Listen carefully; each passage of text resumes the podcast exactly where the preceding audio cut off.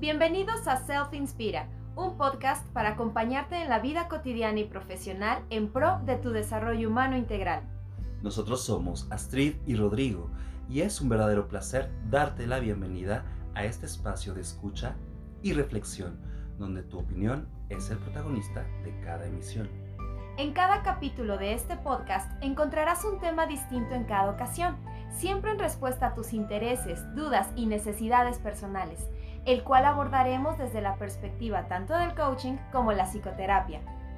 Para mantenerte en contacto con nosotros y ser parte de este podcast hecho especialmente para ti, síguenos en nuestras redes sociales en Instagram y Facebook como Self Inspira.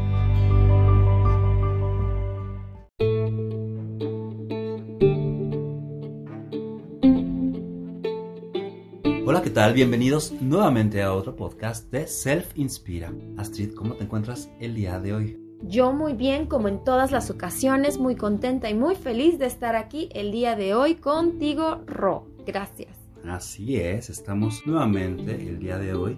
Prácticamente nos acercamos casi al final de nuestra primera temporada. ¡Ay, se acabó! Sí, y estamos muy contentos, la verdad. Y bueno, pues ya les platicaremos en el siguiente podcast, el último capítulo, qué es lo que vamos a estar viendo en la próxima temporada, en la temporada número 2. Y tendremos algunas cosas por ahí también en nuestras redes sociales y en nuestras interacciones directamente con la gente a través de nuestras plataformas online. Pero bueno, el día de hoy vamos con otro tema. Astrid, ¿qué tal este tema? A mí me apasiona, se me hace súper interesante. A mí muy lindo, muy bello, muy útil, demasiado. O sea, creo que también necesario y sobre todo porque nos apoya a este banco emocional de cualquier persona. O sea, lo que estábamos platicando hace unos segundos, para todo aplica. Y el tema del día de hoy es feedback. Y esta palabra que, bueno, tiene origen anglosajón, pues, quiere decir retroalimentación y es como es que somos capaces de decirle al otro lo que vemos, percibimos en pro de su desarrollo, de su mejora y por supuesto eso va a impactar pues la relación que tenemos con esa persona y bueno, lo que hacemos juntos.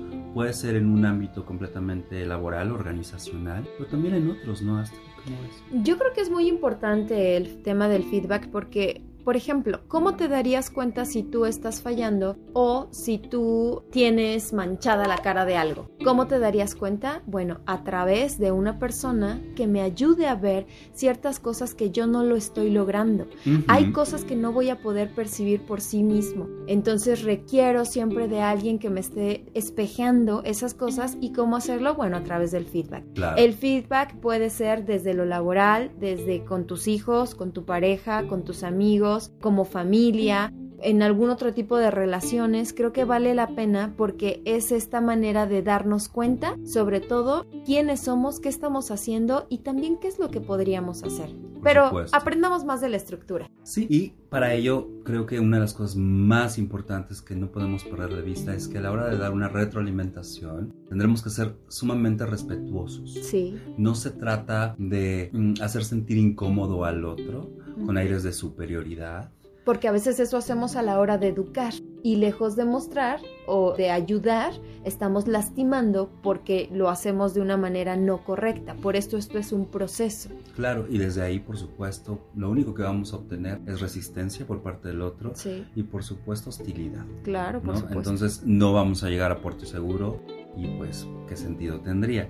Así que, como tú dices, conozcamos la estructura de el feedback. Primero que nada, creo que tendríamos que tener claro cuál es el objetivo al hacer un feedback. Entonces, vamos a ponerlo así. Hay una persona que va a evaluar, vamos a ponerlo de esta manera, va a opinar, a retroalimentar al otro. Su punto de vista. Exacto. Y habrá otra parte que es la persona que será evaluada o que será retroalimentada y que recibirá y tendrá que desarrollar y facilitar su capacidad de autocrítica. Y todo esto con la finalidad de establecer un diálogo constructivo entre uno y otro para que podamos colaborar, si estamos hablando de equipos de trabajo, o simplemente convivir de una manera nutritiva y por supuesto satisfactoria. Entonces, eso sería lo primero, el objetivo. Como segundo tenemos un punto de partida, ¿cierto, Astrid? ¿Cómo, cómo sería esto? Sí, antes que empezar, eh, de empezar el punto de partida, me quedé pensando de que el feedback o la retroalimentación es parte de un crecimiento, ¿ok? Acuérdense que es, como les comentaba hace rato, el poder darme cuenta dónde estoy y también qué es lo que puedo llegar a hacer a través de una tercera persona que muchas veces me puede ayudar a darme cuenta de lo que yo no estoy viendo. Entonces, bueno, ya una vez teniendo el objetivo, el punto de partida es establecer pues el momento o fecha referencial desde el cual se puede realizar la evaluación hasta el día de hoy. Mm, no sé, un ejemplo podría ser a partir del inicio de un proyecto, a partir del inicio de una relación o del ingreso a una organización, a partir del último feedback o incluso, por ejemplo, en lo familiar, en, a partir de cierta semana o de cierto mes o de los últimos acuerdos. Por ejemplo, antes de pandemia, después de pandemia. Es decir, tenemos que poner claramente la referencia de de dónde a dónde va a abarcar la evaluación, el feedback, la retroalimentación, porque si no, nos vamos a perder y se vuelve ambiguo. Exacto, y tienes razón, las circunstancias son distintas. Claro. Entonces yo, exacto, yo también tengo que darme cuenta qué es lo que está pasando y de dónde a dónde es que yo también he modificado mi, mi conducta. ¿Por qué? Porque esto también me da un punto de partida. A lo mejor yo no me he dado cuenta, pero desde antes de ser mamá, ahora que soy mamá, o antes de pandemia, ahora que hay pandemia, cuando tenía trabajo, ahora que no tengo trabajo. O sea, es importante como detectar ciertas áreas y ver cómo es que yo he cambiado. Por supuesto. Dicho esto, podemos entonces pasar a la metodología, implica principalmente dos cosas y dos actitudes. Las dos cosas o dos elementos son las preguntas y las concretizaciones. ¿Eso qué quiere decir?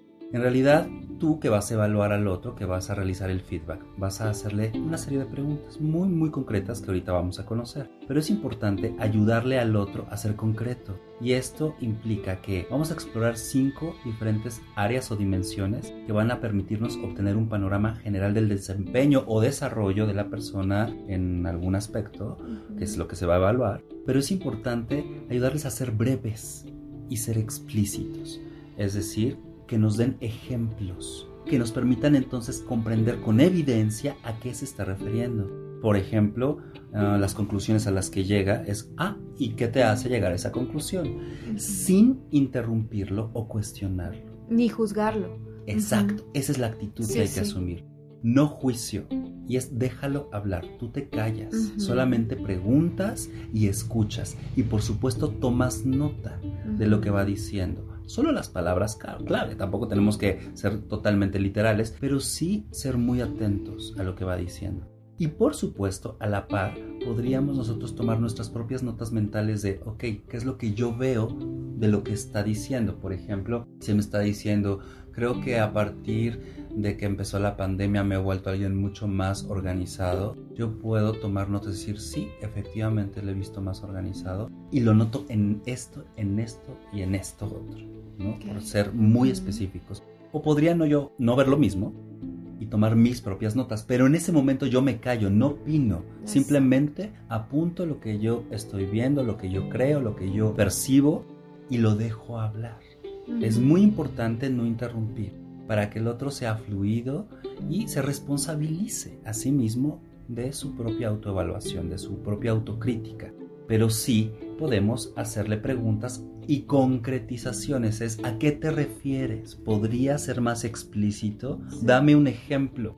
Porque en la medida que nosotros le ayudamos a que él sea breve pero explícito, entonces vamos a tener la carnita de donde de verdad nutrirnos para que la retroalimentación sea nutritiva, efectiva y poderosa. Claro, aquí suceden dos cosas en este punto muy importantes, Ro, porque lo que yo estoy haciendo es crear esa apertura para que la persona se explaye, pero mira, pleno, íntegro, así que te diga todo lo que él está sintiendo. Entonces eso, cuando nosotros tenemos esa facilidad de que alguien nos escuche con tanta atención, ¿qué hacemos? Nos abrimos más. Entonces se trata de eso, de darle la confianza y la libertad a la persona de expresarse. Eso nos va a dar a nosotros la información para poder más adelante aterrizar el feedback y obviamente al no intervenir, al no hacer ese tipo de juicios, lo que yo estoy haciendo es evitar esas barreras de la comunicación, Claro. que muchas veces las, las tengo en otras situaciones, ¿no? Como, ay, no, no inventes, o sea, no, no es cierto, pero si la vez pasada llegaste tarde, ¿por qué? O sea, no, no, no. Se trata únicamente de escuchar, de escuchar su punto de vista, el por qué y el para qué me lo está diciendo, como tú lo dijiste hace unos momentos. Ah, sí, ¿por qué lo dices? ¿Te has vuelto más responsable? ¿A qué te refieres? ¿Podrías darme podri- un esa, ¿Me podrías dar un ejemplo? ¿Podría ser un poco más claro? Ah, ok, entonces yo también voy escuchando su punto de vista y entonces él tiene mayor apertura, me está dando información, me está dando material para entonces yo poder trabajar. Claro. Pues bien, vamos a pasar ahora sí a los diferentes cinco momentos de los que hablábamos. Primer momento del feedback. Digamos que esta primera área son las fortalezas de nuestro feedback. Le vamos a preguntar a la persona es, imagínense que nuestro punto de referencia es justo mm, desde que empezó el año hasta el día de hoy, ¿no? De enero a la fecha, ¿cuál dirías que son o cuáles dirías que son tus fortalezas? Algo que puede ayudar es dividir las fortalezas en tres subáreas. Los logros, es cuáles son tus logros de enero a la fecha. Dos, aprendizajes que has aprendido de enero a la fecha. Y tres, aportaciones que has aportado de enero a la fecha. Si te das cuenta, son tres cosas muy distintas. Para ti, ¿qué es un logro, Astrid? A diferencia de un aprendizaje y una aportación. Pues un logro son aquellas cosas que a lo mejor antes no había podido hacer, ¿no? O sea, algo diferente que en esta ocasión pude llegar a hacer. Por ejemplo, no sé, logré llegar temprano todo el mes cuando antes nada más llegaba 20 días, ¿no? Por, decirlo, ¿no? O logré cumplir con mis tareas toda la semana cuando antes me fallaban. O logré a lo mejor controlarme emocionalmente y no reaccionar y, y pelearme, ¿no? O algo así. El aprendizaje pues sería aquello que yo entiendo, o sea, aquello que me llega del exterior, o sea, que me queda de, de cualquier evento. Este, que antes no tenía que antes que no he tenía. incorporado, ¿no? Exacto, a mi vida diaria, claro está. Y cuáles son las aportaciones. Entonces, yo qué es lo que doy eh, a mi entorno, ¿no? En este caso, trabajo, familia, amistad o demás. Para ti, Ro, ¿qué podría ser? Justamente eso, es decir, creo que el logro es algo que antes no tenía y que ahora tengo. El aprendizaje es algo que he adquirido gracias a mi interacción con el entorno que no estaba en mi conciencia, ¿no? En mi diario ejercicio. Y la aportación es algo que yo he ofrecido, ¿no? Hacia el entorno. Entonces creo que son tres puntos referenciales de las fortalezas, digamos lo positivo de enero a la fecha, siguiendo justamente Claro, esta claro. referencia, ¿no? Ajá. Pero bueno, ¿qué te parece si pasamos a la segunda área, Astrid? La segunda área, pues, son las oportunidades. Oportunidades que yo tengo a partir de cierta circunstancia. Y aquí, por ejemplo, se podría dividir en tres categorías, que es dificultades, errores o mejoras. Y en ese sentido, a lo mejor las dificultades es lo que me cuesta trabajo. Es decir, lo hago, pero no me es sencillo. No Me enca- atoro, no sé bien cómo hacerlo. O no me encanta. O no me gusta, o encuentro una dificultad con alguien o algo del medio que me está rodeando que no me permite fluir como yo quisiera, ¿no? Eso sería la parte de dificultad. En la parte de errores, bueno, evidentemente es algo que hago mal o en donde estoy equivocado o definitivamente tengo que mejorar, que es justamente el tercer punto. ¿no? Cosas que podría ser diferentes. No, no sé muy bien cómo, tengo alguna sospecha, pero me queda claro que así como está sucediendo, no está del todo correcto y tendría que pues desarrollar otras formas para que la calidad del resultado pues sea obviamente mucho mayor. Y está increíble porque en esta parte que comentas de, de errores y mejoras, a veces mucha gente dice, no, es que cometí un error y es que me equivoqué y es que la regué y es que... Y resisten increíblemente esta parte, pero no es así. O sea, creo que un error es como su nombre lo dice, una excelente área de oportunidad donde yo podría practicar y también encontrar unos nuevos aprendizajes, ¿ok? Porque no todo es nada más me equivoqué, me equivoqué, lo hice mal, lo hice mal. No, sino abrirte a la posibilidad de, ok, ¿qué aprendes de ese error? ¿De qué te diste cuenta de ese error? ¿Qué podrías hacer para la siguiente para no volver a cometer ese error? Entonces, creo que los errores son increíbles, siempre y cuando los tomes como una buena área de oportunidad. Claro. Y eso nos permite entonces avanzar a el tercer momento. Porque si ya vimos evidentemente lo que es la fortaleza y lo que es las oportunidades, ahora nos enfrentamos a los retos. Esto es como una balanza. Ya vimos lo que suma, lo que resta. Y por lo tanto podemos hacer una ecuación. Por lo tanto, cuál es el resultado y cuál es justamente el objetivo a desarrollar. Y eso podríamos definirlo en otros tres momentos. Los retos se describen como desafíos, metas u objetivos y por último un plan de acción. ¿Qué es lo que voy a hacer? Exacto, las acciones concretas y poner fechas. El desafío es, ok, si ya me di cuenta lo que hago bien y lo que puedo hacer mejor, entonces, ¿qué sigue? El next step. A continuación, qué es lo que haré. Las metas son los objetivos a alcanzar. Y el plan de acción es las acciones específicas, concretas, para que yo pueda lograrlo. Pero es importante que aquí cuando le preguntemos esto a la persona, le pidamos concretamente que nos diga, ok, ¿en cuánto tiempo crees lograr? ¿No? Aproximadamente, para que también se ponga un deadline, una fecha límite de entrega o para poder lograr es desarrollar esta habilidad o esta acción y así poder también nosotros ahora sí que tener una referencia medible, ¿no? Porque si no, pues suena como un lindo deseo, pero que definitivamente no se va a concretar. Exacto. ¿no? Entonces eso hace la diferencia y seguramente también da poder y responsabilidad a la persona. No creo que eso es algo importante de subrayar. Sí, sí es muy importante porque nos va a dar información. Entonces, por ejemplo, los retos a veces no, no somos tan claros ni estamos tan conscientes de qué es lo que nosotros podríamos llegar a hacer. Entonces, cuando lo declaramos, como dices, con un desafío, con una meta o con un plan de acción, puedo visualizar y darme cuenta, ah, ok, entonces sí se puede hacer más. O sea, hay una oportunidad, hay una opción. O sea, ok, ya. Entonces cambia en automático tu postura y también tu resistencia que, por ejemplo, si tú llegaras a dar una retroalimentación, como estamos más acostumbrados, de que es que tú, y es que mira, y es que entonces, y es que siempre haces lo mismo, y es que yo me doy cuenta, y es sí, que... Claro, suena regaño. Suena, regaño y estás acusando. Sí. Entonces eso en automático cierra a la persona y jamás se va a preguntar por qué reto tiene o por si puede tener alguna meta o algún plan de acción a desarrollar para entonces poder arreglar ese tipo de conducta en la vida. Pero ¿qué creen? Siempre estamos acostumbrados a eso. De hecho, en las empresas, en la mayoría de las empresas que no conocen esto de comunicación, este, comunicación efectiva y feedback, lo logramos ver. Entonces, qué padre, o sea, qué padre que nosotros hasta en casa pudiéramos hacerlo. Ahora pasemos al siguiente momento, la cuarta fase, que es la de ayuda.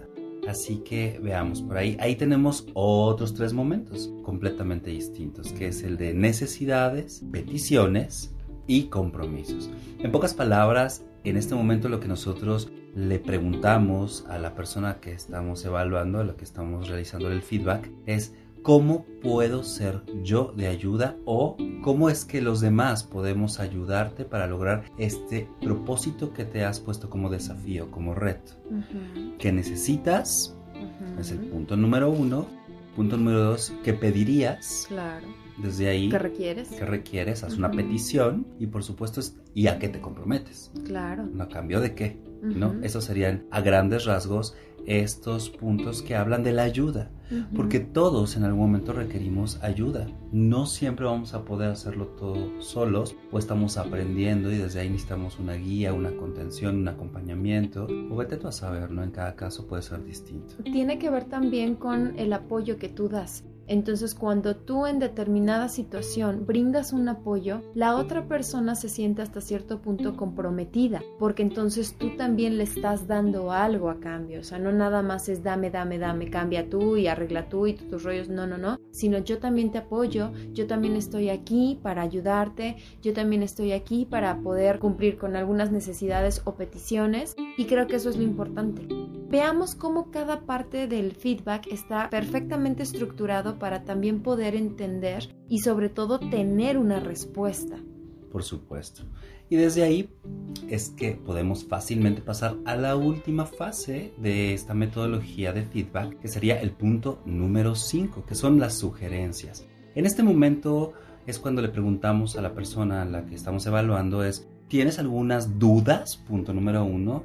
Dos, preguntas específicas que quieras hacer. En este momento es el lugar, es el momento. Y por supuesto, ¿tú qué sugerirías? Porque creo que es importante que también se siente la libertad de decir lo que ve o percibe y necesita la otra persona que nosotros como el evaluador, pues no. Aunque en realidad es el feedback de esa persona, también es un buen momento para levantar la mano y decir algunas cosas. Yo veo, me doy cuenta, yo también creo, siento, o, no he sentido la apertura. Ajá, o sea, eso también es importante, o incluso hasta en familia, ¿no? El mira, sí, pero tú a veces no te prestas, o tú a veces no quieres hablar. O no hay tiempo. O no hay tiempo. Entonces creo que es muy importante el poder darnos cuenta desde la otra parte el por qué no están sucediendo las cosas como a nosotros nos encantaría que sucedieran. Por supuesto. Y eso hace toda la diferencia. Me queda claro que hay lugares, situaciones y personas con las que es más fácil hacer este tipo de sugerencias y otras no tanto, que no se prestan tanto. Pero creo que si tú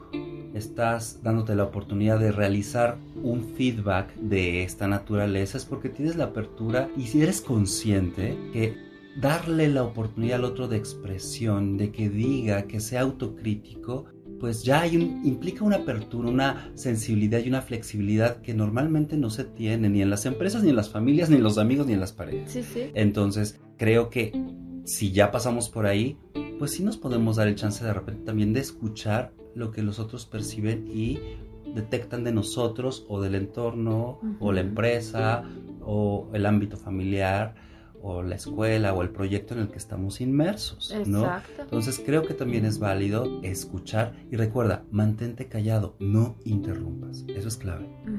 Y ahora sí, pasemos al cierre, porque aquí viene lo bueno.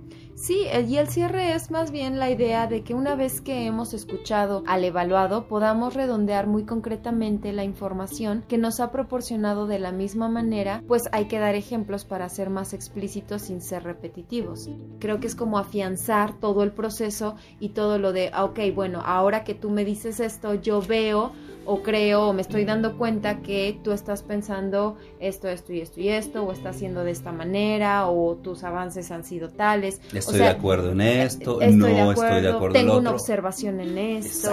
O sea, acuérdense que es retroalimentación, o sea, se trata de que las dos partes se alimenten al mismo tiempo para que puedan crecer, porque de eso se trata, de tener un crecimiento, un aprendizaje, o sea, el, el poder cambiar algo que quizá no está funcionando como nosotros quisiéramos o simplemente también, si está funcionando como nosotros queremos, también se vale que demos este tipo de feedback, porque a veces cuando las cosas son perfectas y todo está marchando bien, se nos olvida.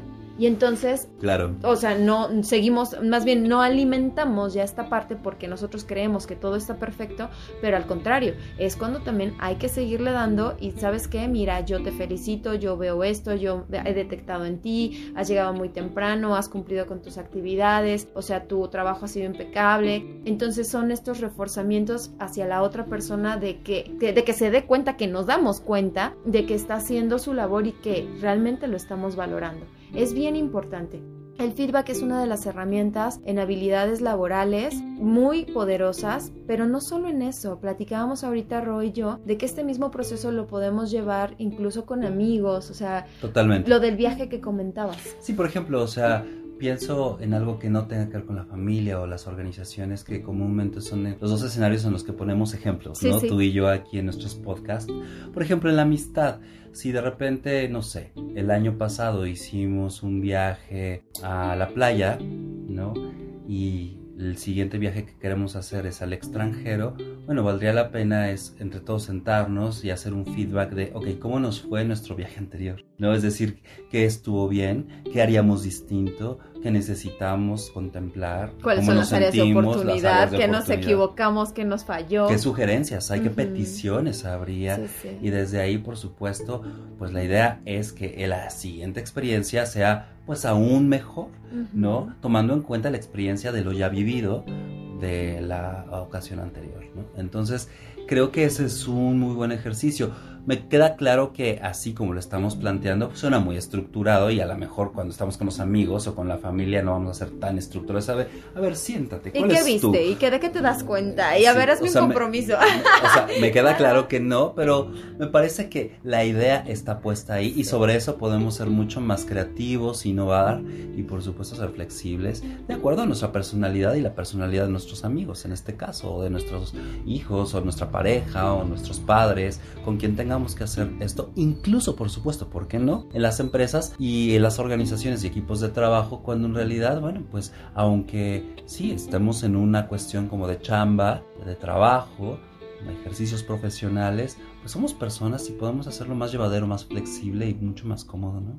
Pero es que está buenísimo, está buenísimo porque incluso está con amistades, ¿no? O sea, esta parte como de área de oportunidad de, ok, nos equivocamos, llegamos tarde, casi perdemos el vuelo, o nos faltó una maleta, o no respetamos la reservación, o nos faltó comida, o ya sabes, o el presupuesto, o sea, mil y un cosas, porque así las hay, o sea, en un viaje, no sabes, o sea, pasan, bueno, todos hemos tenido un viaje, yo creo que siempre nos ha pasado ese tipo de entonces qué padre poder aprender de ello, lo que decíamos de los errores, de darnos cuenta y de hacer esto un área de oportunidad.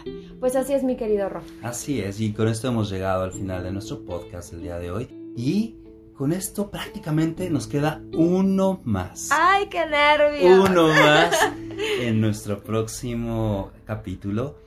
Estaremos abordando un tema también interesante, un poco más relacionado con las cuestiones de pareja, ¿no? Pero Mm, creo que al final del día también es pues hacer un recuento de todo lo que hemos vivido en esta primera temporada y comentar brevemente qué es lo que viene para la segunda.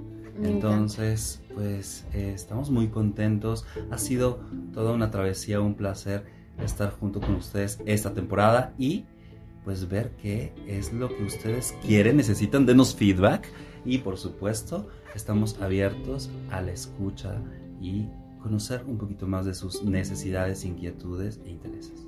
Un placer, gracias por permitirnos ser parte de sus vidas, gracias por brindarnos un espacio ahí en su apretada agenda, de verdad que nos encanta el poder aportarles algo a sus vidas, es un placer, es un honor, de verdad 100% agradecidos, nos vemos para la próxima, les mandamos muchos abrazos y bendiciones. Saludos. Éxito.